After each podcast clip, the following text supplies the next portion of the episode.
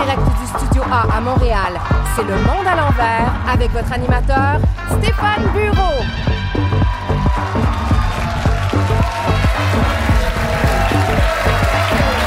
Bonsoir, bonsoir, bonsoir. Bonsoir à vous, jeunes du secondaire, secondaire 5, ça fait plaisir de vous avoir dans la salle. Est-ce que euh, vous avez vu ça aux nouvelles? Je pense que c'était avant-hier, le groupe tactique d'intervention de la SQ, notre SWAT, qui a défoncé la mauvaise porte à Saint-Amable. Whoops! Whoopsie, bélier, grenade assourdissante, ça n'a pas niaisé. Euh, je pense qu'il faudrait que la SQ donne une petite formation à Paul Saint-Pierre Plamondon s'il veut enfoncer la porte de l'Assemblée nationale. Pour aujourd'hui, je vais vous demander de respecter ce que vous dites. Avec plaisir. Je comprends que vous faites votre travail, donc euh, ça me fait plaisir de collaborer. Euh. Il était fâché, fâché. Il a déclaré que son geste avait aussi une portée historique. Historique, désolé Paul, il y a deux semaines peut-être, mais là, on est rendu en décembre. Je sais pas pour vous dans la salle, mais moi j'ai l'impression qu'à partir de maintenant, quoi qu'il arrive, on veut juste se rendre à Noël. On dirait que même les moments euh, vraiment historiques comme Gino Chouinard qui va quitter Salut Bonjour, zéro impact. La fin du monde après les cadeaux. L'apocalypse, oui, oui, mais en janvier. Pour aujourd'hui, voici tous les sujets qu'on ne va pas aborder à l'émission. On ne parlera pas du fumier humain. Oui, ça, c'est du caca qu'on importe maintenant du Maine pour fertiliser nos champs. Vous aviez manqué ça? Oui, on importe de la marde. C'est quoi le problème? On n'est pas capable. capable d'en produire localement? Est-ce que notre merde est moins bonne que celle des autres? Parce que si j'ai bien compris le discours de François Legault avant-hier à l'Assemblée nationale, il faut être fier. Il n'y a aucune raison qu'on ne soit pas capable de produire chez nous du caga de calibre mondial.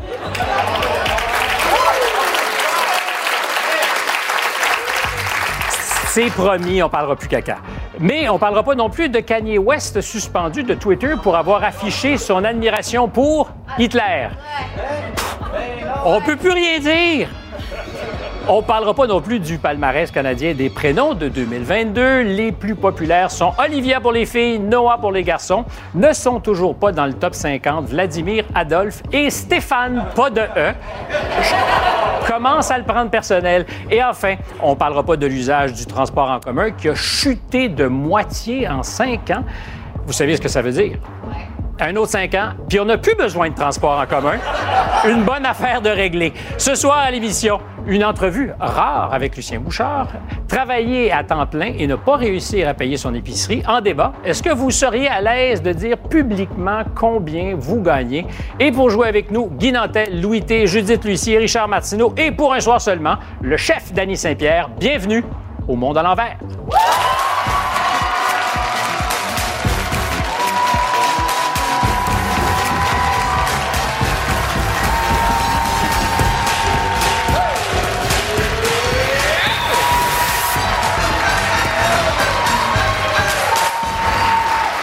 Bonsoir, bonsoir. Vous êtes les dieux du stade. On vous aime. Chef Danny Saint-Pierre, merci d'être là. Bonsoir, merci. Ça tombe bien parce que c'est le temps des fêtes. On va manger, on va aller au restaurant, puis on va aussi, aussi, euh, aussi, aussi, je le souligne deux fois parce qu'on va aussi, aussi beaucoup parler d'argent ce soir. C'est pas mal notre thème, notre petit fil rouge. Louis T, nouveau venu à bord? Oui, oui. Très Oui. heureux. Très heureux d'être ici. Ben, ça fait plaisir de l'entendre. Super. Ben ouais. Et les habituels, les habituels de l'émission. Merci d'être là. Euh, je disais qu'on va parler d'argent. Est-ce que c'est pas l'ultime, le dernier des tabous que de parler d'argent? On a de la misère à faire ça, il me semble. Judith? Je sais pas pourquoi tu me regardes. Euh, Ben, c'est toi, vrai. Stéphane. Euh, ben, moi, j'ai aucune difficulté, puis ça fait plusieurs fois sur plusieurs émissions que je me dis on devrait euh, casser le tabou, mais ça marche jamais. On devrait dire nos salaires. Euh, ben, ça se peut qu'on en parle tout à l'heure si vous êtes game. Est-ce que vous aimeriez... euh, Bande de voyeurs. Est-ce que vous Commencez préféreriez... par nous dire combien vous faites. Euh, Est-ce que vous préféreriez que je défasse ma chemise? non? non, je pense que le Ben, salaire... Mais p- juste par curiosité, pour toi, c'est combien par année qu'on doit faire? Combien doit-on faire pour être riche? Ben, pour être riche, je pense qu'il faut faire plus que le voisin. Plus que le voisin. Richard? Euh, pouvoir aller à l'épicerie et pas calculer, pas regarder le prix des, des aliments, mettre ça dans ton panier, payer à la toute fin, c'est tout. Mais tu sais, on est toujours le riche et le pauvre de quelqu'un. Moi, je me considérais, moi, riche, mais je suis déjà monté dans le jet privé. J'ai déjà monté dans le jet privé de multimillionnaire. J'étais pauvre en maudit, là, cette journée-là. là. Mais je t'assure que je suis ton pauvre, parce que je suis sûr que tu es plus riche que moi. Mais il n'y a personne qui me donne de chiffres pour toi. C'est combien? Être riche, gagner combien par année? Euh, être riche, je sais pas, 200 000? 200 Tu sais, 000? à partir de 200 000, je crois que Danny, c'est bien? tu es probablement une des personnalités les plus audacieuses parce que tu es la seule, j'ai jamais lu ça nulle part, qui a déjà donné son salaire à la télévision. Je te dis, une quotidienne à Radio-Canada, 400 000 par année. Ouais, ben avec tout ce qui venait avec, là. Puis, tu sais, moi, j'ai gagné beaucoup, j'ai perdu beaucoup. Fait que je ferai pas mon SMAT aujourd'hui, là. On s'entend. tu veux dire que tu as déjà gagné plus qu'aujourd'hui? Euh, En effet. Puis pour toi, c'est combien qu'il faut gagner dans une année pour être riche? Ben, ça dépend de tes besoins, là. Tu sais, euh, je te dirais Ouais, que ouais, mes, besoins, mes, mes besoins de 400 000 sont pas les mêmes qu'aujourd'hui. Ça, c'est C'est-à-dire que tu as adapté ton niveau de vie? Oui, ben, j'ai réglé des choses. Puis là, ben, c'est un peu plus sobre, mettons. Probablement comme toi, d'ailleurs, à l'image du principal intéressé plus sobre. Euh, Louis? Au Québec, je dirais 150 000, tu es riche. Je dis pas ultra riche, mais tu es riche. Tu as aucun souci pour arriver dans quoi que ce soit dans ta vie. Donc, tu fais partie des riches à 150 000. Guy? Ça se calcule pas selon le salaire, ça se calcule selon les avoirs. Parce que Bill Gates pourrait se verser un salaire de 5 000 l'an prochain, il serait quand même riche. Moi, j'ai une formule mathématique par rapport à ça. C'est 90 ans moins ton âge multiplié par 100 000. Alors, toi, tu as 57 ans, 90 moins 57, 33, ans, fois 100 000. Si tu as 3,3 millions à la banque, tu es riche, sinon tu es un pauvre. Attends un instant. Je, je fais mes calculs. Ah, c'est pas pire, c'est pas pire. Pense à toutes les mais- maisons là, que tu Pas pire, riche ou pauvre, je ne sais pas, mais euh, c'est c'est une bonne nouvelle. Je suis Stéphane, moins pauvre, je le me- pensais. me Euh, ça euh, nous amène, euh, s'il vous plaît, un peu de respect, euh, parce qu'il y a une question importante qui s'en vient. Le bureau qu'on pose souvent plus tard, mais dans les circonstances, je suis tenté de vous la poser maintenant. À dévoiler votre salaire. Pour répondre, vous pouvez scanner le code QR à l'écran ou encore aller sur TVA+. Euh, et euh, si se pose la question maintenant, c'est parce qu'évidemment, on va l'utiliser un peu plus tard et on verra si vous êtes à votre tour game de parler de l'argent que vous faites ou que vous ne faites pas. Avec tout ça, je suis en retard sur mon monde à l'envers. Euh, Danny, ton monde à l'envers? J'ai lu un petit fait divers qui m'a quand même surpris. Euh, il y a une infirmière de CHSLD de Longueuil qui a été sus- suspendue pendant trois jours car elle a commis un larcin d'importance. Qu'est-ce elle qu'elle a fait? volé une toast au beurre d'arachide pendant son quart de travail. Elle a volé une toast au beurre d'arachide. Elle a volé une toast au beurre d'arachide. Déjà qu'ils les ont probablement fait la veille, puis beurré le jour même. Mais tu sais, en pleine pénurie de main-d'œuvre, là, euh, suspendre quelqu'un pour une toast, là, je trouve que, c'est le monde à l'envers. Elle travaille pour des pinottes. Ouais. Ouais. Voilà. C'est... Ben, C'est probablement parce qu'elle savait qu'elle s'est permis de se servir. C'est effectivement un peu le monde à l'envers. Moi, j'ai eu l'impression, je sais pas si c'est ton monde à l'envers, mais te connaissant un peu, je t'ai- lu cette semaine, Richard, et je t'ai entendu, et je me suis dit qu'à l'Assemblée nationale, les trois députés péquistes qui refusaient de rentrer, euh, ça commençait à t'impatienter. Je me Ben suis dit, écoute, c'est euh, pas moi, normal. je suis indépendantiste. Moi, j'ai voté PQ, je le dis en toute transparence, et je voulais justement que les péquistes rentrent en chambre puis parlent de la langue. Il y a des choses importantes ces temps-ci, entre autres sur la langue. Puis je me dis, ben faites-le le serment, puis rentrez, bon Dieu, c'est pour ça que j'ai voté pour vous, vous entendre parler. Moi, je suis déjà allé à des baptêmes, je suis déjà allé à des mariages, tout ça. Je me levais quand le monde était, se levait, je me mettais à genoux quand il fallait se mettre à genoux. Je suis absolument athée, tu sais. Il y a tout le temps un petit peu d'hypocrisie dans la vie. Ben, je me suis dit, OK, dites-le le mot serment, puis rentrez. Et finalement, je me rends compte qu'ils ont bien fait de se tenir debout parce qu'ils ont fait changer les choses. Ils ont tenu à leurs principes. Donc, le monde. Donc. Donc. Donc. Donc, mon monde à l'envers, c'est que j'avais tort. Ça, c'est vraiment le monde à l'envers. Applaudissez tout le monde! Non, mais euh, prenez des notes. Richard Martineau, en direct à la télévision, qui dit avoir eu tort. ça a pris des années, mais il l'avoue encore. C'est bon, c'est bon. Ça valait presque la peine juste pour ça de partir l'émission. Euh, Judith, euh, le monde à l'envers pour toi? Ben, plusieurs personnes seront contentes de recevoir un chèque de 400 ou de 600 dollars euh, selon leur revenu. Vas-tu en recevoir un? Hey, je vais en recevoir un, puis c'est ça le monde à l'envers. Ça n'a pas rapport. Pour de vrai, il y, y a des gens, je veux dire, qui n'ont pas besoin de ce chèque-là. Euh, si vous gagnez près de 100 000 par année, parce que c'est, en fait, c'est 127 000 par année euh, euh, Brut. Euh, donc, moi, je pense que ces gens-là n'ont pas besoin de 400 de plus. Pourquoi? S'acheter des bébelles à Noël? Moi, je vais remettre mon argent à l'Auberge Madeleine qui vient en aide aux vraies personnes. C'est- un genre de téléthon qu'on lance. Tous ceux qui font 99 000 et plus, envoyez-nous euh, la cause que vous allez appuyer avec votre chèque de 400, 500 ou 600 dollars. Et j'invite mes collègues à faire de même. Non, non, mais il y en- il y, en a plusieurs peut-être qui recevront pas de chèque. Sans doute. Guy?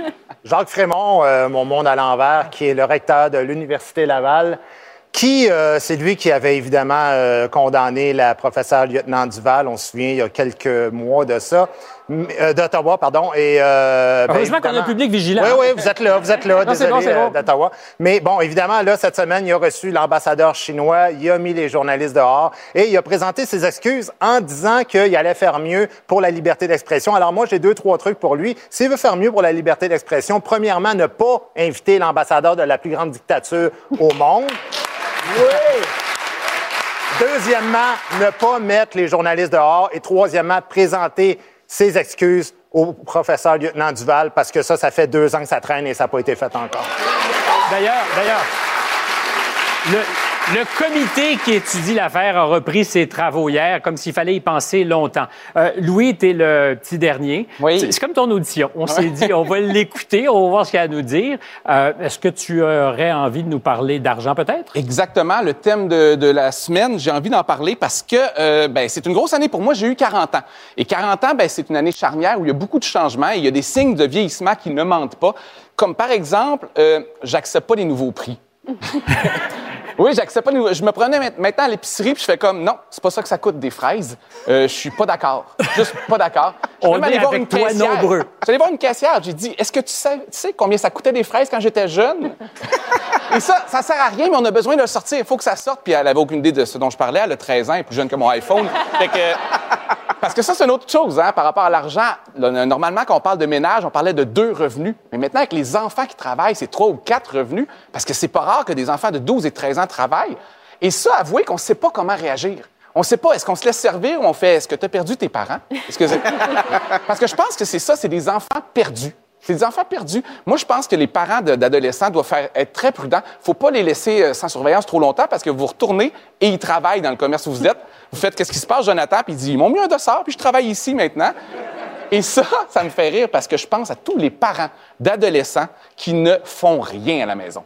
Tu sais, ces, adolescents, quand tu leur demandes, euh, ramasse ta chambre, ils font comme, Euh et qui sont maintenant gérants d'une rangée de vis au Rona. Mais Ça, quand tu leur demandes un conseil, ça prend quelle vis? Puis tu fais comme, Ah! c'est du bon service. Je suis aussi en réaction par rapport au prix de l'immobilier. Euh, effectivement, c'est c'est scandaleux, hein, les prix des maisons maintenant. Et on dirait que je suis resté dans ma tête avec les prix de mon enfance, il y a 20-30 ans. Quand j'entends 500 000, quand j'entends que quelqu'un payé 500 000 une maison, moi, j'ai un château en tête. Je sais pas pour vous, je vois un château, deux tours, des archers, un pont-levis. Un château. Tu sais, quand tu as de la visite, ils demandent est-ce que c'est baignable autour, tu fais comme non, il y a des crocodiles, c'est un château. tu sais, voyez ça. Mais maintenant, c'est un bungalow à une heure et demie de Montréal pour 500 000. Uh-huh. On s'est trouvé une courtière immobilière, ma blonde et moi, puis ça, c'est une histoire vraie. On se cherchait une maison et elle nous demande quel type de maison on peut se permettre. Puis on dit, je sais pas, moi, une maison dans laquelle il y a déjà eu un meurtre. Parce que c'est sérieux, c'est ce qu'on peut se permettre. C'est rendu que j'écoute les nouvelles, puis quand je vois qu'il y a un drame conjugal, un homme a tué ses deux enfants, sa femme, il s'est suicidé, je fais comme, pourquoi il donne pas l'adresse? Faut savoir c'est où. On veut l'envoyer à courtière, cette maison-là. Le, deal est avant Calinette. Et en terminant, un, euh, un million. Un million, c'est le chiffre qui me fait le plus réagir maintenant, surtout quand j'entends un million, c'est plus ce que c'était. Ça, ça vient me chercher à l'intérieur. Un million, c'est plus ce que c'était. Et ça, je comprends le concept de l'inflation, mais c'est juste avec l'argent qu'on peut faire ça. Parce que quand quelqu'un dit, je suis très occupé en ce moment, j'ai un million de choses à faire, personne dit, ah, un million, c'est plus ce que c'était. Aujourd'hui, pour être occupé, ça prend deux millions de choses à faire. 2 millions minimum? Minimum. Alors, on a euh, quelques minutes pour faire peut-être quelques millions de choses pendant la pause, euh, parce que après la pause, on va poursuivre un peu. On continue à parler d'inflation, qui semble être une affaire euh, qui a retenu ton attention, mais particulièrement euh, dans le panier d'alimentation, et c'est là que ça fait le plus mal. Donc, alimentation, inflation, dans quelques instants.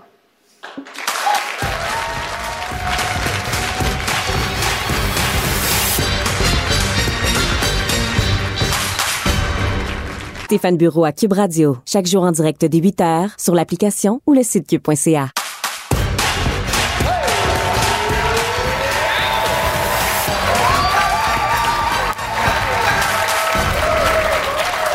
C'est tellement sympathique d'avoir un public en feu.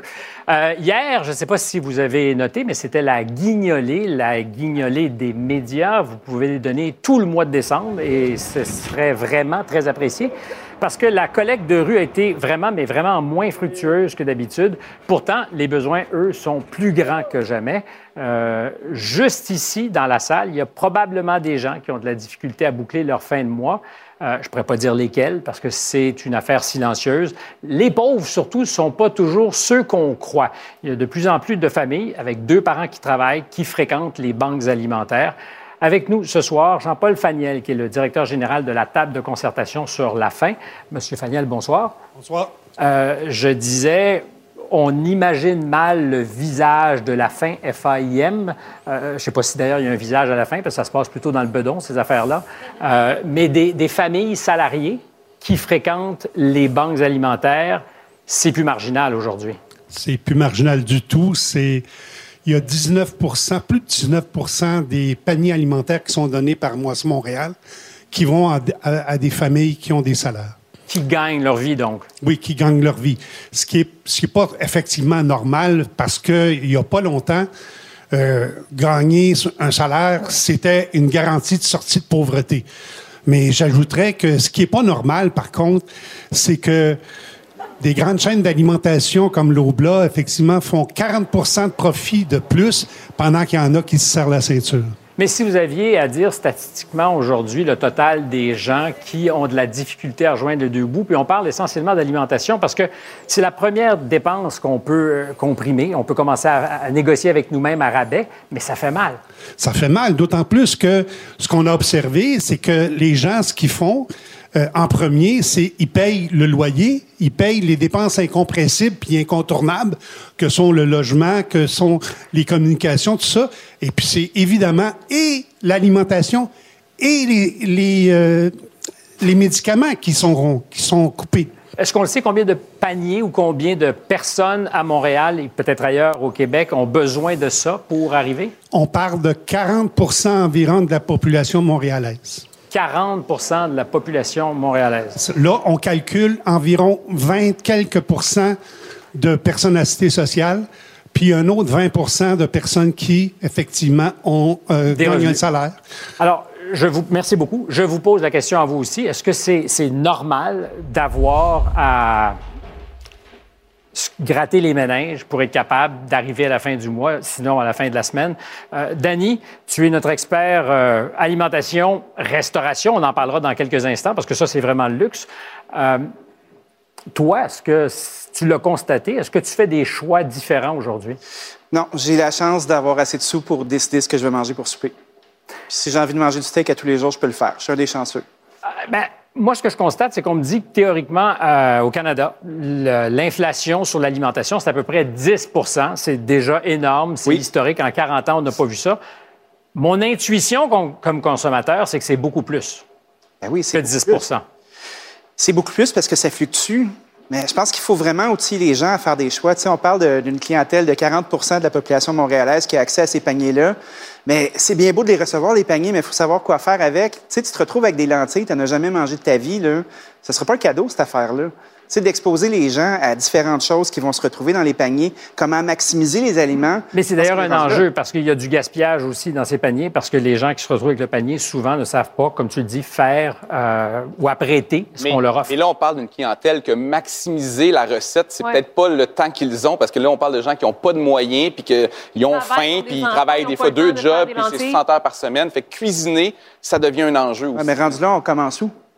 Ben, moi, je, pense que je commencerai par les compagnies qui font des milliards de profits. Je veux dire, ils ont doublé leurs profits cette année alors qu'on est en pleine inflation. 3,6 milliards de profits pour les compagnies, qui, les détaillants en alimentation.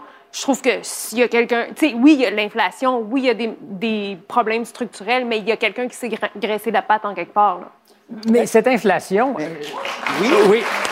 Danny, je te posais la question parce que moi, quand je fais l'épicerie, et je la fais avec ma blonde à l'occasion, on constate que c'est pas 10% c'est plus. Alors, d'où ça vient? Et, qu'est-ce qui nous coûte le plus cher aujourd'hui? Bien, ce qui coûte le plus cher, c'est de mal évaluer ses portions. Ça a l'air un peu euh, théorique euh, comme truc, mais c'est quoi une portion de viande pour vous, en général, ou de poisson ou de protéines? sais, on parle de 120 à 150 grammes. Mais si à chaque fois que tu achètes de la viande pour ta famille de 4, tu achètes 2 kilos, puis tu finis par en acheter la moitié, ou l'étirer ou t'anner d'avoir 3-4 lunchs, moi, je pense que ça part de la planification. Il y a quelque chose de plus global par rapport à ça. C'est le système. Il y a comme une hypocrisie dans le système dans lequel on vit. Tu sais, moi, quand j'étais enfant, on a vécu dans la pauvreté toute ma jeunesse. Là. Les 16 premières années, on était dans HLM, puis moi, j'avais un père chauffeur de taxi, on était sept chez nous. Mais ils travaillaient six jours semaine, puis on mangeait, puis on mangeait à notre faim. Aujourd'hui, il y a des patrons de compagnie qui font 500 fois le salaire des employés les plus bas, alors qu'autrefois, c'était 10. Les 26 personnes les plus riches font l'équivalent de 4 milliards de personnes. 50% des gens les plus pauvres sur la Terre. Plus on va dans un système où il y a une logique économique qui va vers celle-là, plus on est hypocrite de faire semblant qu'au bout de la chaîne à saucisses, il sort des gens qui sont pas capables de se payer à manger. Richard. Mais je me fais. Je me fais l'avocat du diable et je vais essayer de voir ça sous un autre angle. Je discutais de ça ce matin avec un collègue de Cube Radio, Philippe Vincent Foisy, que je salue. Il arrivait avec un argument, une question intéressante. Ça coûte combien produire les aliments que nous consommons? Peut-être que ça coûte plus cher. Les agriculteurs, ce pas des gens très riches. hein. Ils n'ont pas une marge de profit incroyable. Peut-être que ça leur coûte plus cher, eux, au point de vue de la main-d'œuvre. Euh, le fumier qu'on fait venir du Maine, par exemple, euh, je sais pas, peut-être que ça leur coûte plus cher et qu'ils doivent monter les prix euh, de ces aliments-là. J'en ai pas très question, autonome je sur le plan alimentaire là, au Québec. Je veux dire, on fait ah, importer je- beaucoup, on dépend beaucoup. Euh, là, on, on Mais, c'est pas, de- mais ce n'est pas que québécois, entre vous et moi. C'est-à-dire que Oui, partout oui, dans le monde, en ce je moment, on répondrais à vit. deux choses qui viennent d'être dites. Il y a, il y a une question de. Tu les, épiciers, là, je comprends que c'est- des gros profits, mais la marge bénéficiaire des, épiciers, quand on lit là-dessus, c'est 1, 2, 3% qui diminue les prix d'un puis qui enlève leurs 3 milliards de profits, va pas changer grand-chose dans le panier d'épicerie des gens. Tu je pense qu'il y a des problèmes structurels quand on regarde que depuis peut-être l'époque de ta jeunesse, ce qui a changé aujourd'hui, c'est que les gens vont passer 50, 60% de leur salaire dans le logement. On n'a plus, on n'a plus le lousse pour l'épicerie parce que les logements sont rendus trop élevés. Fait que peut-être que ça cache un autre enjeu. Sauf qu'il faut arrêter de blâmer les compagnies, euh, simplement les épiceries, parce qu'on vit dans une logique capitaliste euh, et il n'y a pas de raison qu'on dise ces compagnies-là vont sont payer. responsables. Mais par contre, en France, ils ont passé une loi cette année qui est la loi des invendus. Et ça, on pourrait très bien le faire demain matin ici à l'Assemblée nationale. C'est que toutes les entreprises de fabrication, de production, de transformation, les vendeurs qui ont des, de la bouffe qui est encore bonne, c'est interdit par la loi de jeter ça aux poubelles. Ça prend deux secondes de passer ça comme loi. Et ça- Il nous reste. Il reste très peu de temps, mais comme c'est la saison de Noël, c'est aussi la saison des parties de bureau. On sort au restaurant comme jamais on l'a fait. Même chose, je ne sais pas si vous l'avez constaté à la maison, euh, moi je vais au restaurant et ça me semble avoir augmenté, explosé. Ah, Beaucoup, énormément. Euh, ben oui. Est-ce que c'est les coûts euh, d'alimentation? Est-ce que c'est l'approvisionnement des restaurants ou c'est aussi d'autres facteurs? Ce qui coûte le plus cher, là, c'est les humains. Puis, euh, Le personnel. Ce qui s'est passé, ben oui, évidemment, les humains, les On va travailleurs. s'en débarrasser bientôt. Hein, on Ça va- s'en vient. Tranquillement. Je travaille très fort là-dessus.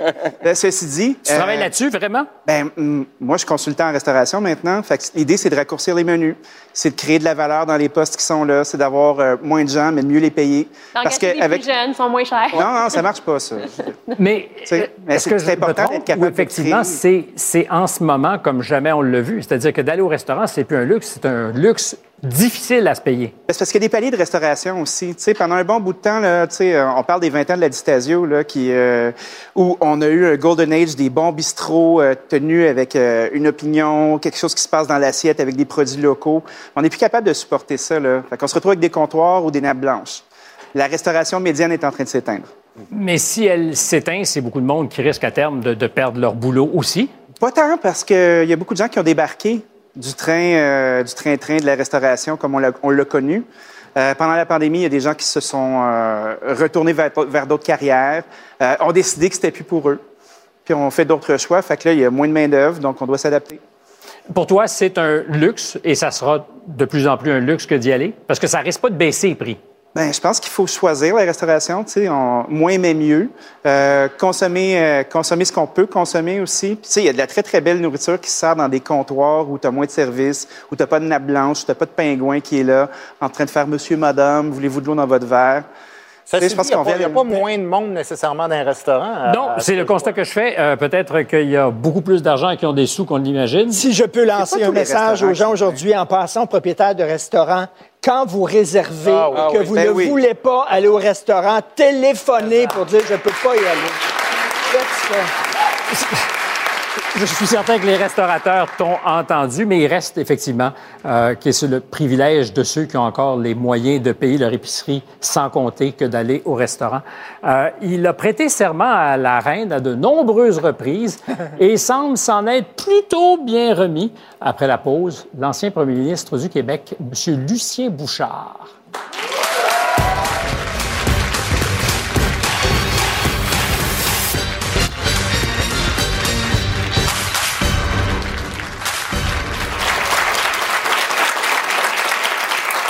Il est encore terriblement populaire. Pendant la pause publicitaire, il a serré des mains à son jeune fan club.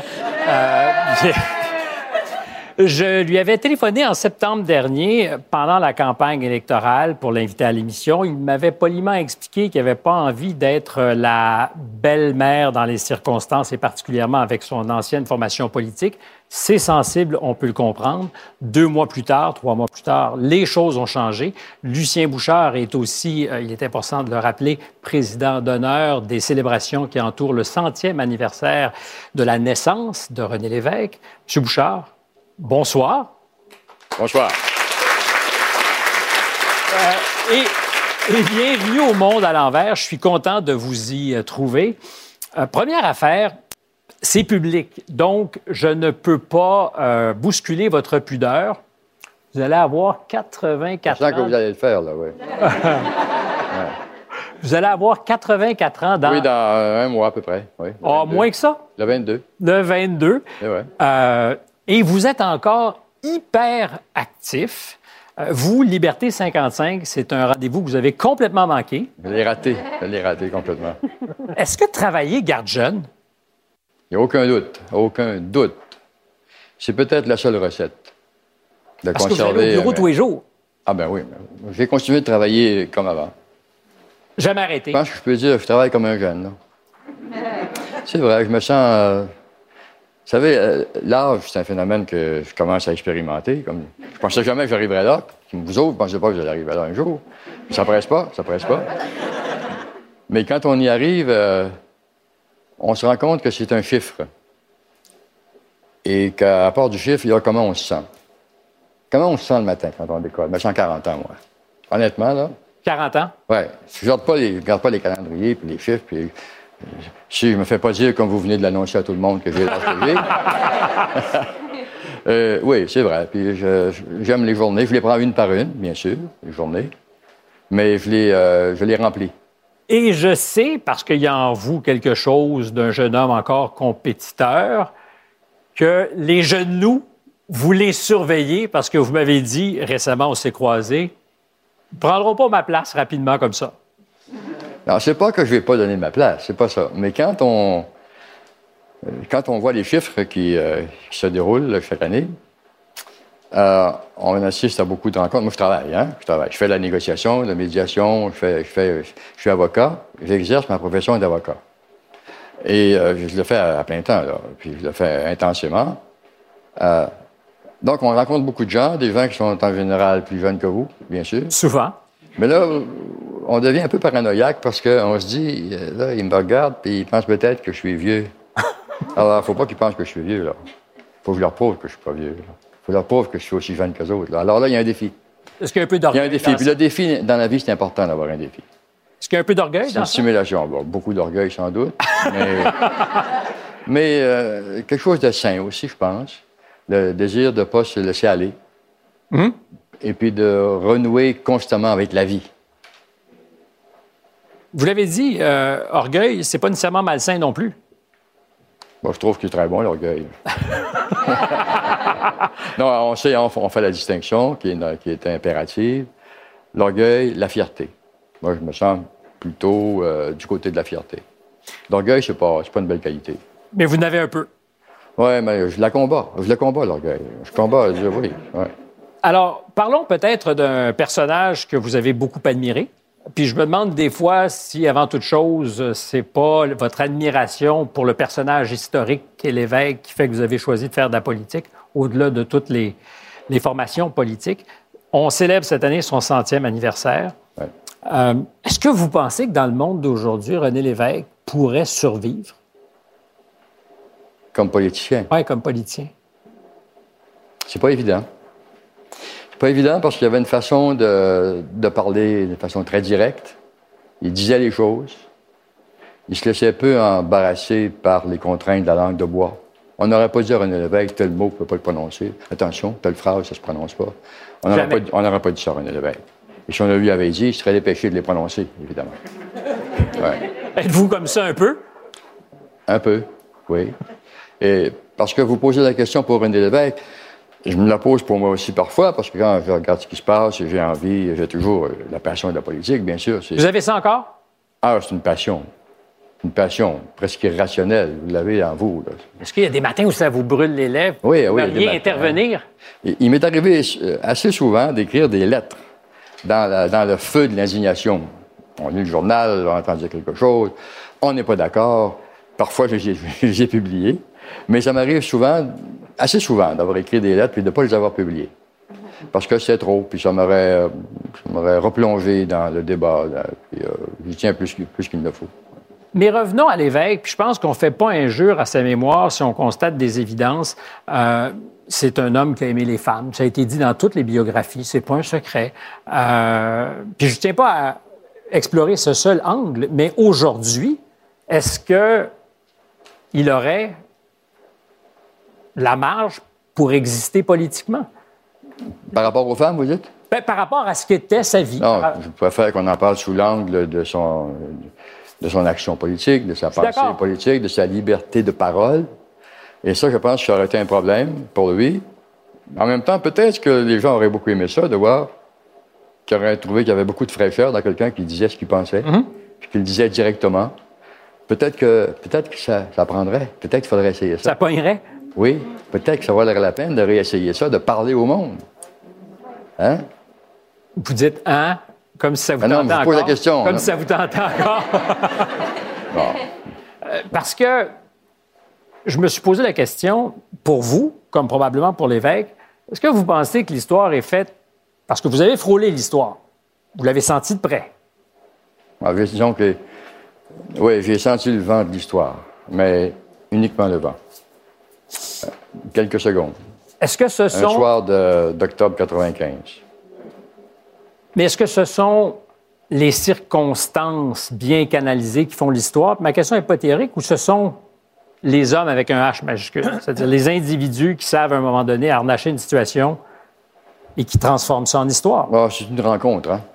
C'est comme danser le tango. Là. Ça prend des événements, quelqu'un qui peut les sentir, les transformer en action politique, en ressort collectif. Mais il faut les deux. Par exemple, euh, Churchill, le grand homme d'État britannique, s'il n'y avait pas eu les défis de 1939, etc., probablement que ça aurait été un personnage secondaire dans l'histoire. Mais il y a eu un grand défi. Mais il est à la hauteur de relever le défi. Donc il y avait les deux. Il faut les deux. Vous disiez tout à l'heure, que vous pensez au temps qui passe, au calendrier, à toutes ces choses-là. Euh, est-ce que vous faites des bilans? Je sais que la question est intime, mais est-ce qu'il vous arrive de vous dire, euh, il y en a certainement plus de faits que de vent, et, dans ces bilans, est-ce que vous pensez à ce vent de l'histoire qui vous a comme euh, flatté le visage? Ben, d'abord, faire un bilan, c'est s'obliger à apporter des jugements sur ce qu'on a fait et moins bien fait. C'est chercher l'erreur. Quelle est l'erreur, la pire erreur que j'ai commise? Le savez-vous? Oui, j'en, oui, j'en ai plusieurs dans la tête. J'en ai plusieurs. Trop. Deux, une? Non, non, non. On fait des erreurs. On fait des erreurs dans l'action politique. On en fait souvent. Parce que ça marche à l'instinct. Bon, on peut étudier les dossiers, consulter, mais à un moment donné, vous prenez une direction, mais ça se pourrait que ce ne soit pas la bonne, qu'elle ne soit pas appuyée par la population. Euh, et, là, ben, ça, c'est ce qu'on appelle une erreur en politique. Tenter quelque chose qui ne marche pas, qui n'est pas appuyé par la population, ben, ça risque d'être perçu comme une erreur. Là, ce que vous me dites, c'est qu'à un moment donné, quand c'était tentant de vous lancer à fond dans l'aventure d'un référendum, vous avez choisi de ne pas le faire parce que vous aviez l'impression que vous n'étiez pas appuyé. Ça, c'était un débat. Vous savez, c'était un débat au sein du Parti québécois même. Et je, je lis encore sous la plume euh, de vos amis, les commentateurs politiques. euh, parfois, euh, bon, Bouchard aurait dû faire un référendum en 98, 99, au lendemain de, de la crise du verglas. Euh, mais moi, j'étais en commande. Moi, j'étais responsable de la décision. Et si vous faites un référendum et vous le perdez, ben, les lendemains sont bien pires que, que la veille. Chaque fois qu'on a fait un référendum et qu'on l'a perdu, on a reculé considérablement. En 80, on a perdu des pouvoirs de l'Assemblée nationale. Hein? En communication. On ne pouvait pas faire, la- par exemple, la loi 101, il a fallu la faire passer dans le tamis de la Cour suprême. Et puis, en, en 95, ben, ça nous a valu la, loi de la clarté, qui a restreint les possibilités futures, pas diminuées, euh, pas, abolies, mais restreint les possibilités de faire un référendum avec, un- avec une question qu'on aurait choisie, etc. Alors, il faut, faut pas perdre de référendum. On ne peut plus se permettre de perdre un troisième référendum. Le prochain, il faut que ce soit le bon. Mais vous croyez Il faut avoir une assurance plus que raisonnable de réussir.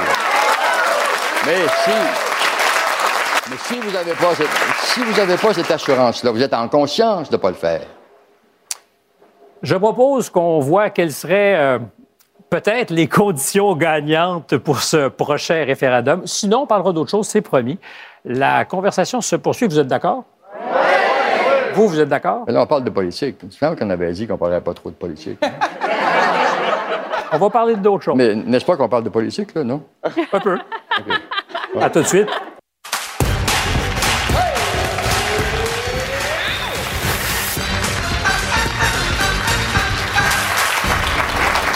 Suite de notre entretien avec Lucien Bouchard, j'ai envie qu'on parle d'engagement, engagement chez les jeunes, de relève politique. Mais avant, il y avait euh, Richard, tu me disais en coulisses tout à l'heure qu'il y avait une anecdote, quelque chose. Oui, ben, Richard euh, une phrase que, que j'ai gardée euh, dans mon cœur, que M. Bouchard m'a dit à un moment donné. Il a dit, lorsque j'étais premier ministre puis que je prononçais des discours à l'extérieur, des fois, il y avait 5000 personnes qui manifestaient devant moi avec des pancartes pourries vendues, qui me disaient, puis il dit, j'imaginais, moi, derrière eux, des les milliers de personnes qui pensaient comme moi, qui n'étaient pas là, qui n'avaient pas le temps de se déplacer. C'est à eux que je parlais et j'entendais pas les gens qui, euh, qui protestaient en avant.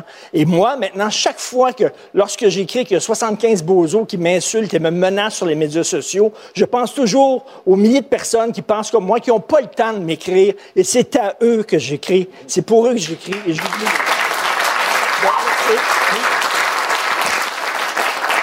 Charmant parce qu'en parlant de vous, il parle un peu de lui aussi.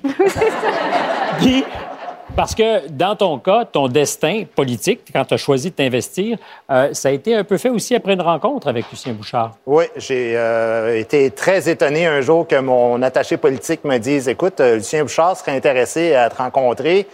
Euh, moi, je suis pas facilement impressionnable. J'ai rencontré plein de gens importants dans la vie, mais euh, la sphère politique, c'est quelqu'un vraiment. euh, et en plus, il me rappelle beaucoup mon père, M. Bouchard. C'est quelqu'un de fort, c'est quelqu'un qui a pas la langue de bois, qui est capable de, de s'affirmer. Et je pensais à ce qu'on allait se rencontrer 15 minutes. Tu sais, Euh, écoute, on est au, au sommet, au centre-ville, dans son bureau, c'est magnifique. Seul avec M. Bouchard pendant deux heures.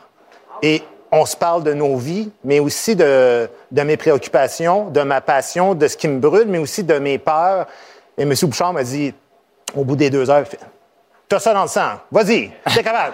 Je t'écoute parler, t'as ça dans le sang. Puis quand t'as ça dans le sang, ça te sort plus jamais. Fait que moi, j'ai dit, parfait, mais si jamais je gagne la chefferie, si ça sort plus jamais, ça veut dire que vous, c'est pas sorti, vous allez revenir.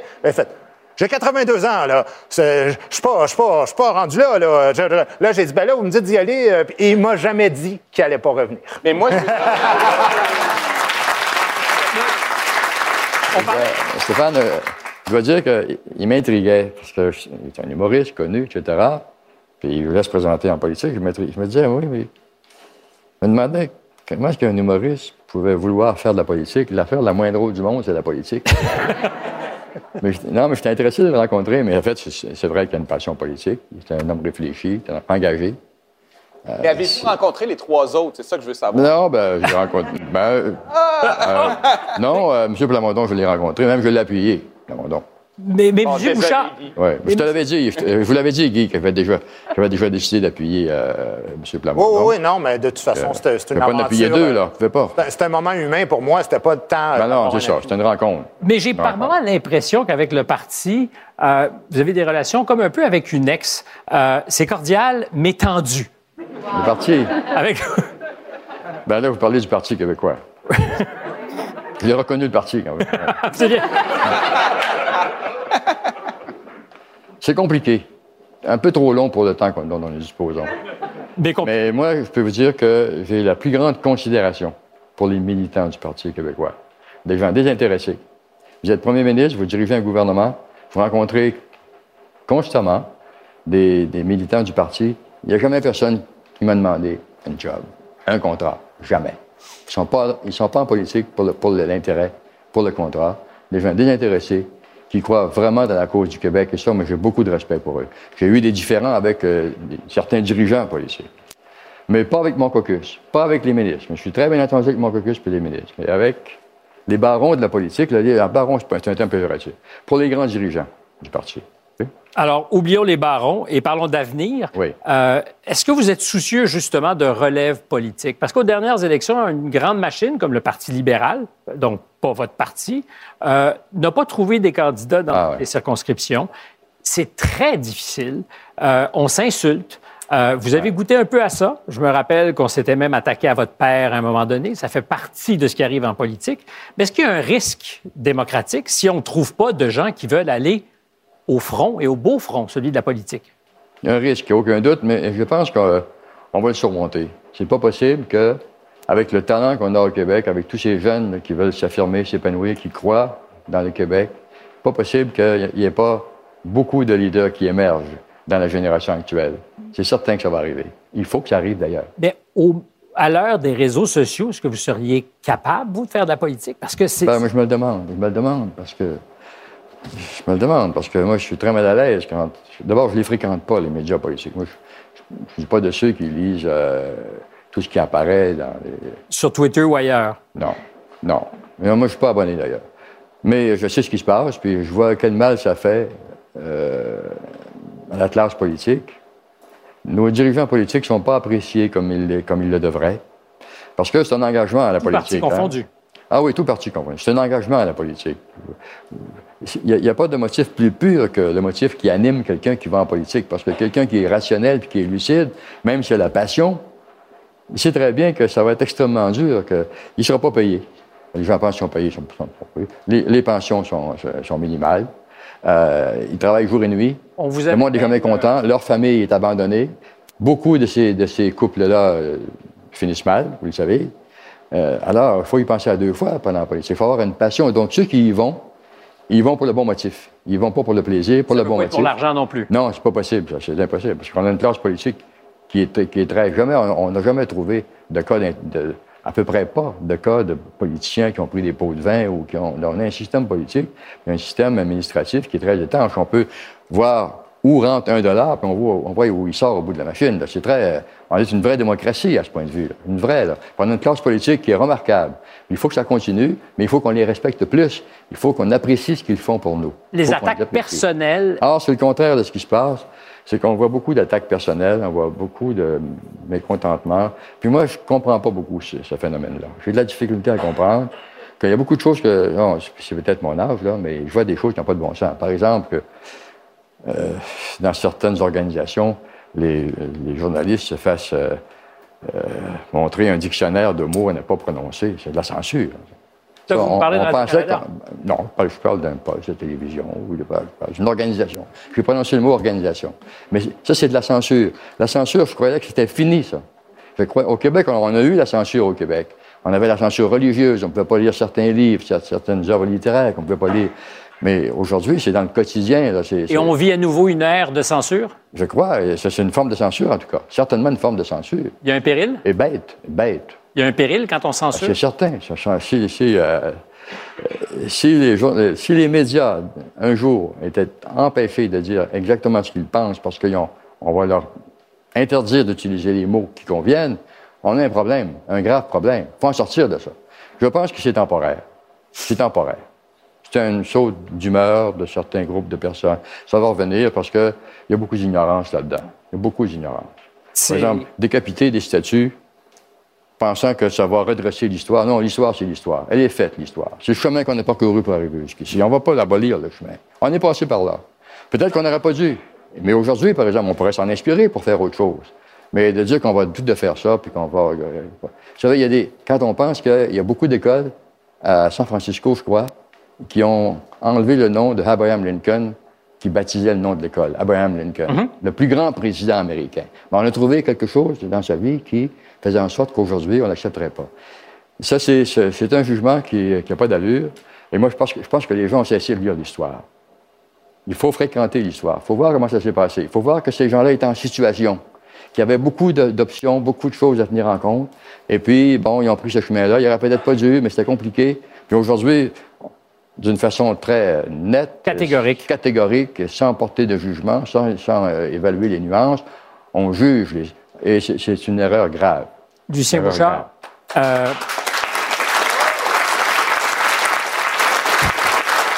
on fait de la. On fait de la télévision en direct. Je voudrais qu'on continue encore longtemps et je sens que quand vous êtes euh, réchauffé, les vieilles passions remontent à la surface. C'était heureux de les entendre et de les voir. Euh, on a grignoté un peu de temps, mais ça, valait franchement le coup. Euh, Est-ce que je peux vous dire merci? Ben, c'est moi qui vous remercie. Merci à tout le monde. Merci, M. Bouchard. Il nous en a parlé un peu euh, d'argent en politique et de ce que c'est pas nécessairement là qu'on devient riche. Euh, Est-ce que c'est en humour? Est-ce que c'est en télévision? Est-ce que c'est ailleurs? Après la pause, euh, pourquoi c'est si difficile de parler de l'argent qu'on gagne? À tout de suite.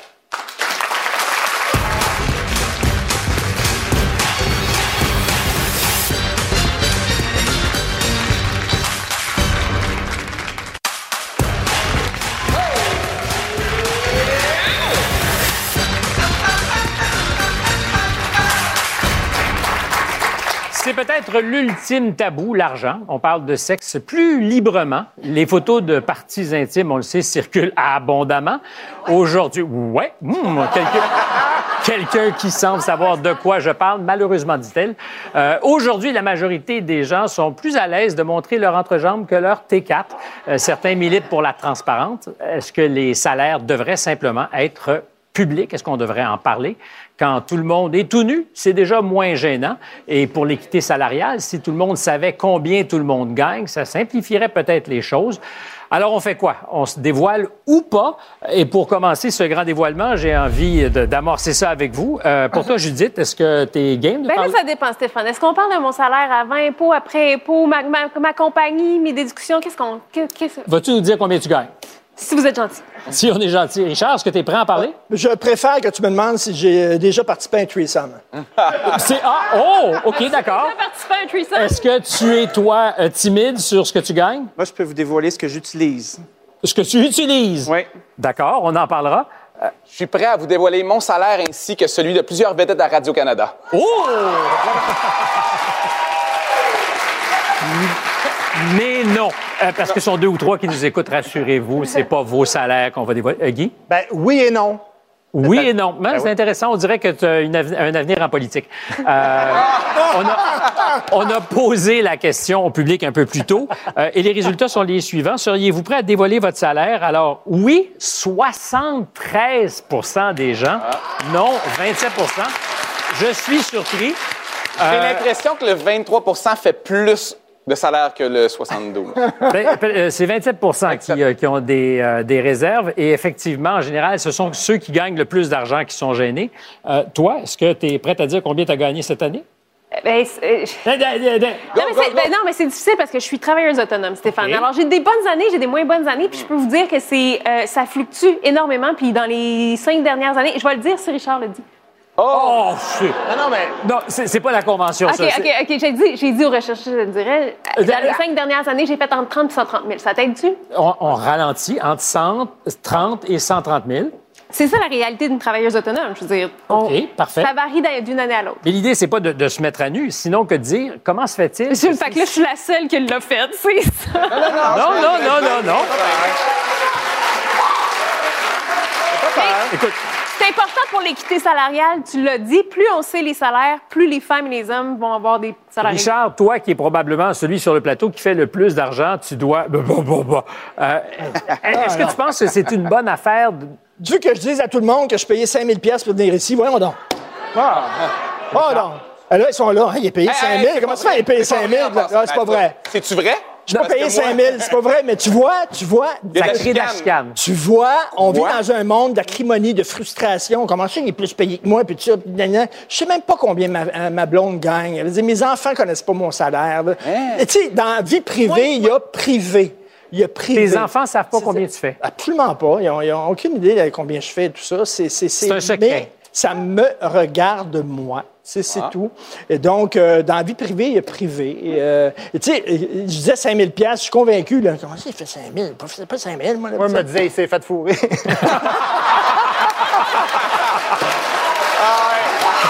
Euh, Guy, tu m'avais promis que tu le dirais pas. euh, Ouais. Combien tu fais ici? Combien je faisais, c'est ça. Euh, toi? Non, je t'ai dit oui et non. Oui, parce que c'est vrai ce que je dis. oui. Pour l'équité salariale, c'est bon que tout le monde le sache. On l'a vu dans les nationales de hockey.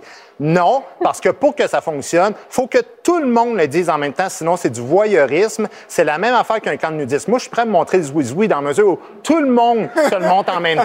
Ah, Alors, moi, je suis prêt. Je vais me monter le zouizoui, mais je vais voir le zouizoui de Stéphane Bureau, du producteur. Je vais voir le zouizoui de Pierre-Carl Pellado qui possède TVA et aussi le zouizoui de tout le monde ici. Alors, Marc, je le regarde la face. Il n'y a pas grand monde qui a un gros zouizoui salarial ici, mais tu comprends ce que je veux dire? Ça prend des zouizouis de toute la communauté Wow. Affichés. Ben là, vous, ça vous avez le Facebook à Guy, envoyez-y vos oui Je veux les zouizouis de tout le monde, mur à mur, sinon je ne dis pas le mien.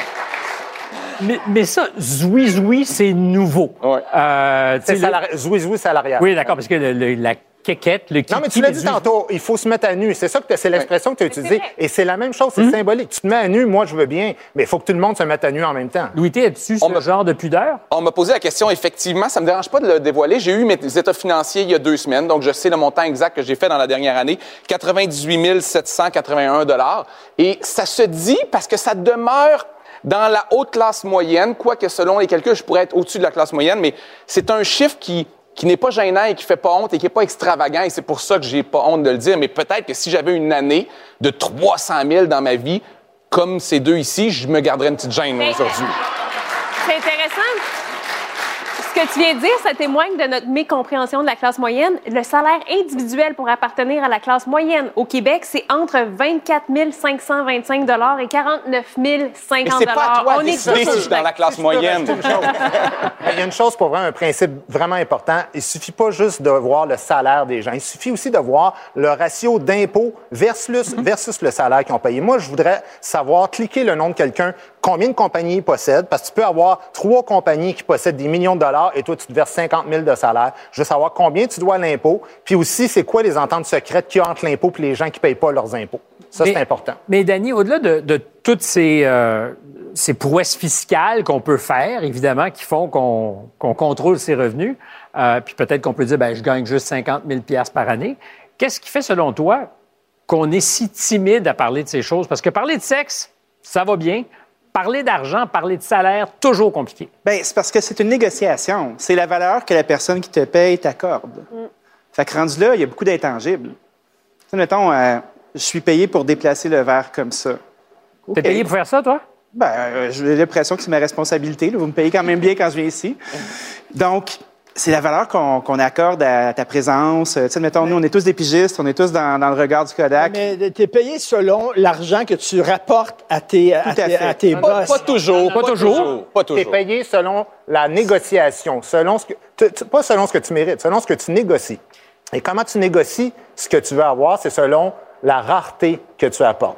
Qu'est-ce que tu es capable de faire que les autres sont pas capables de faire? C'est pas tant ton talent, c'est pas tant ce que tu rapportes en argent, c'est est-ce que- que les gens ont le guts de faire ce que tu fais? Est-ce qu'ils ont qu'est-ce que le tu dis courage? des Est-ce qu'ils ont- infirmières qui négocient? Ben oui, mais c'est ça l'affaire, c'est que s'il y a, mettons, 1000 infirmières, et qu'il y en a 2000, mettons, qui attendent en ligne, ben là, un- c'est un- c'est hypothétique, bien sûr, ben évidemment, leur, leur poids pour négocier est difficile parce qu'il y a des gens qui sont prêts à prendre la Mais job. c'est pas le cas en ce moment. On est en pénurie de, de main-d'œuvre. Et on pourrait espérer effectivement que ça soit facile de négocier dans de pareilles Effectivement, ça l'est Ben pas oui. du tout, particulièrement dans les métiers à Mais, euh, mais, mais ça- majorité mais ça, féminine. le serait si elles faisaient comme les médecins spécialistes puis qu'elles disaient nous autres, on arrête de travailler du jour au lendemain. C'est juste qu'elles ont peut-être plus de cœur que les fort, hommes hein, en général et le que c'est comme ça qu'elles réussissent jamais à avoir Ben, le salaire mais on pourrait comparer avec les plombiers aussi. Comment ça se fait qu'une infirmière fait moins qu'un plombier? Comment ça se fait qu'une enseignante fait moins des toasts, puis à force de voler des toasts, elles vont finir par avoir un Non, bon ils sont salaire. pas bien payés, visiblement, ils sont obligés de voler des toasts. Et ce qui est très clair, c'est que effectivement, dans leur cas, leur salaire, on les connaît. C'est en général ceux qui en font le plus, qui ont plus de timidité à les dévoiler.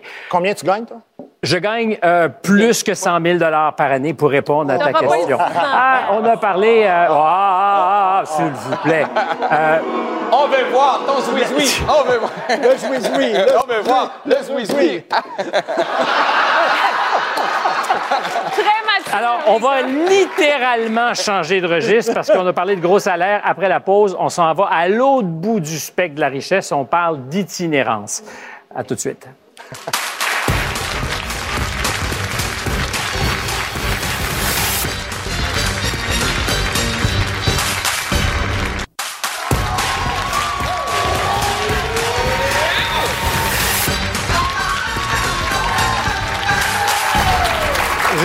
C'est vraiment le grand écart de l'argent dont on parlait tout à l'heure à autre chose complètement. L'hiver est à nos portes et les itinérants qui n'ont déjà pas la vie facile tombent en mode survie. Les campements se multiplient, pas seulement à Montréal d'ailleurs. hein. Il y en a maintenant à Granby, Drummondville, Robertval, Sherbrooke, ailleurs en province. C'est toujours confrontant de croiser des itinérants, encore plus quand c'est proche de chez nous, devant notre porte ou carrément sur notre terrain. Alors, on fait quoi pour les aider? Autre question, est-ce que ça pourrait nous arriver de nous retrouver à la rue? Annie Archambault fait partie de ceux qui ne pensaient pas qu'elle pourrait être un jour itinérante. Elle est avec nous. Euh, bonjour, Annie. Bonjour. Euh, merci. Tu dois être un peu nerveuse. Oui. C'est normal, mais après ce que tu as traversé, je pense que c'est le moindre des dangers ici Oui. ce soir. Absolument. Moi, ce qui m'a intéressé dans l'histoire beaucoup, c'est tu avais une vie tout à fait normale avant d'être Mhm. dans l'itinérance. Oui, ben j'avais, j'ai grandi euh, dans une belle maison euh, avec des parents aimants et tout et tout. Je pense que c'est important de, ça prouve que tu personne n'est à l'abri euh, de n'importe quelle classe sociale aussi. Euh, de vivre une période d'itinérance, euh, ça peut être un, un accident qui arrive ou un malheur qui t'arrive, puis ça peut vraiment toucher tout le monde finalement. Je pense que c'est Biz ici sur le plateau il y a quelques semaines qui disait on était à un ou deux accidents de se retrouver à la rue puis on ne Oui. le sait pas. Oui, absolument. Tu étais barmaid à une époque, tu faisais Oui. de l'argent. Oui. Une bonne anecdote, tu disais tu sors du bar un soir puis tu décides de donner combien? je pense que c'est 50 dollars à quelqu'un en situation d'itinérance. Puis je me rappelle y avoir dit un commentaire comme T'imagines tes enfants, ils te voient de même. Puis tu sais, trois ans plus tard, c'était moi. Fait que, ouais. Comment ça se passe ou comment ça arrive, ce glissement? Parce que j'imagine que c'est pas du jour au lendemain. Non, c'est vraiment pas linéaire. Tu personne se réveille un matin et fait comme Ah, moi, euh, ce matin, j'ai envie de tout quitter et aller quêter sur la rue. Euh, on s'entend que les personnes, avant de vivre une période d'itinérance, c'est endettées énormément. Euh, on s'entend que c'est beaucoup. Euh, T'as pas payé ton loyer pendant 4-5 mois. Tu te tu vas à la régie, on te met dehors, etc. Là, tu vas chez des amis, tu vas chez ta famille. Là, ces ponts-là, des fois, ils se brûlent. Là, tu finis, euh, c'est souvent de l'itinérance cachée. C'est quoi de l'itinérance cachée? Dans le fond, l'itinérance cachée, ça touche beaucoup plus euh, les femmes, la communauté LGBTQ+, et les jeunes 13-25 ans. Euh, c'est quand, dans le fond, tu es une personne qui est déjà vulnérable. Donc, la nuit, seules les femmes ou les jeunes, la communauté peut être vulnérable. Donc, il faut pas que les gens sachent que tu es une personne en situation d'itinérance euh, par crainte de te faire attaquer, parce arrive. euh, Donc, tu fais semblant d'être quelque Mhm. part comme si tout allait bien. oui. Ça peut être euh, passer ta journée à la bibliothèque, lire des livres, lire un livre dans le parc, puis tu t'endors, puis les gens pensent que tu t'es endormi en lisant un livre. Euh, ta nuit au McDo, prendre le métro toute la journée, puis pas être sur le banc, là, tu prends le métro toute euh, la journée. C'est ça de l'itinérance cachée. Et quand as-tu compris que tu étais itinérante? Quand j'ai commencé à aller dans les hébergements. Est-ce que ta famille était au courant? Oui. Ouais. Que ça crée un choc dans la famille? Ça, c'est à ma famille de répondre. Toi, est-ce que tu t'es dit à un moment donné, wow, c'est pas la vie que j'imaginais? Ben c'est sûr. Je pense que j'avais déjà nommé ailleurs que le point marquant, ça a été comme à un de mes anniversaires. Tu sais, c'est là que tu remarques ces choses-là, ou à Noël, ou tu sais, dans ces périodes-là. Mais c'est sûr, ça, ça a créé quelque chose dans ma famille puis dans ma vie. là. Tu as aussi, à un moment donné, pour survivre, Mm. choisi euh, de vivre de prostitution. Euh, ça, c'était avant. Là. Ça, c'était une- ça fait partie de l'itinérance cachée chez beaucoup de femmes et de jeunes hommes aussi. Mais c'est un moyen de survie, tu sais. Hmm. C'est pas nécessairement un choix. J'imagine que c'est pas un choix. Exact. Euh, Aujourd'hui, les affaires vont mieux. Oui, absolument. Il y a une question quand on parle d'itinérance, évidemment, c'est où les refuges, Mhm. ou est-ce qu'il y a des possibilités de solutions plus durables? On a avec nous quelqu'un qui a réfléchi à ça, Éric Latimer. Il est professeur à l'Université McGill euh, et il a dirigé une étude, une des plus importantes, je pense, qu'on ait jamais faite. Vous pouvez vous lever, Éric. Euh, je pense que le gouvernement a investi beaucoup d'argent dans cette étude. On parle de combien d'argent investi? C'était 110 millions de dollars Pour étudier l'itinérance? pour étudier l'approche logement d'abord. Alors, l'approche logement d'abord, c'est évidemment, on le comprend, de donner des logements aux itinérants. Est-ce que ça pourrait solutionner le problème? Je dirais oui, c'est la partie la plus importante d'une solution à l'itinérance. Ce que ça implique, c'est simplement directement offrir à une personne qui est en situation d'itinérance un logement permanent a- avec un supplément au loyer pour qu'elle puisse se le payer et le soutien d'une équipe d'intervenants qui va lui permettre de rester là et aussi de progresser dans sa vie. On parle de combien par année si le Canada, collectivement, on décidait de régler le problème? Ça, c'est vraiment difficile à dire. C'est sûr que ça coûterait assez cher. Assez cher. On a parlé d'argent, là. Combien?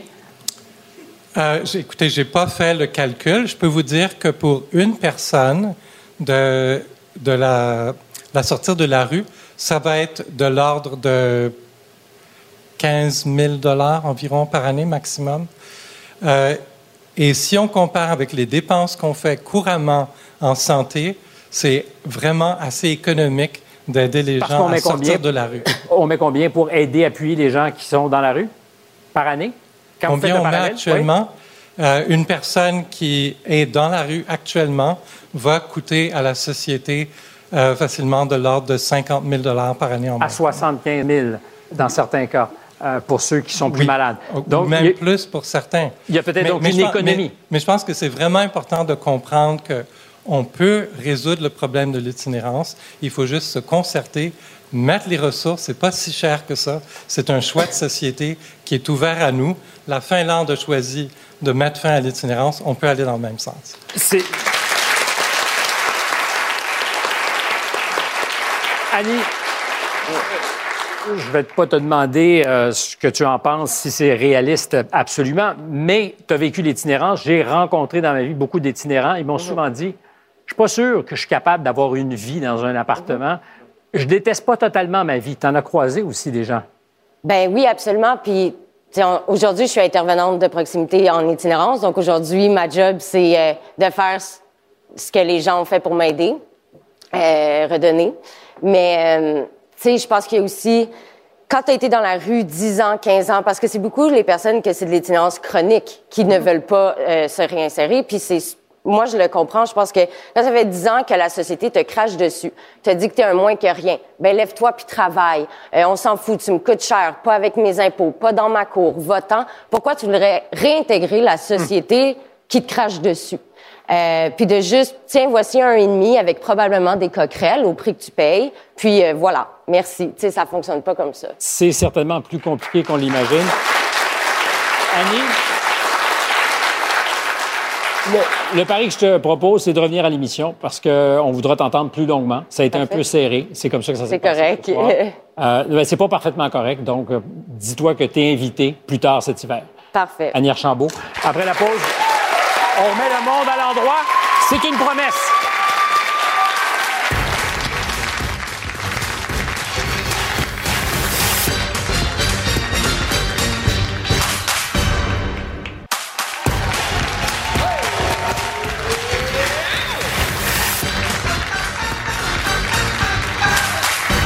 Quelques secondes avant de se quitter pour remettre le monde à l'endroit, Richard.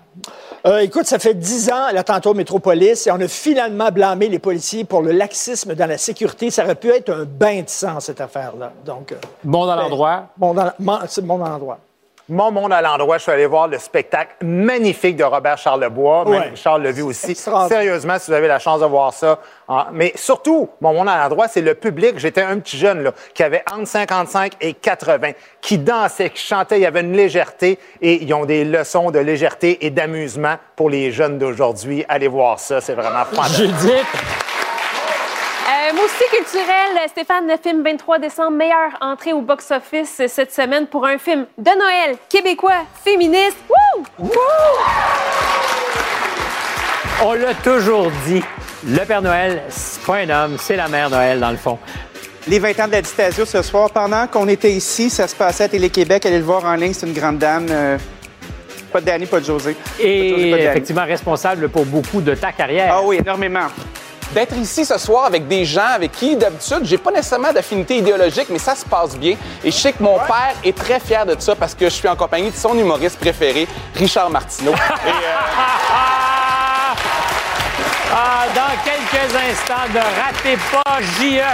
On se retrouve, nous, la semaine prochaine, vendredi, pour la dernière avant les parties des fêtes. À tous, bon week-end. Au revoir.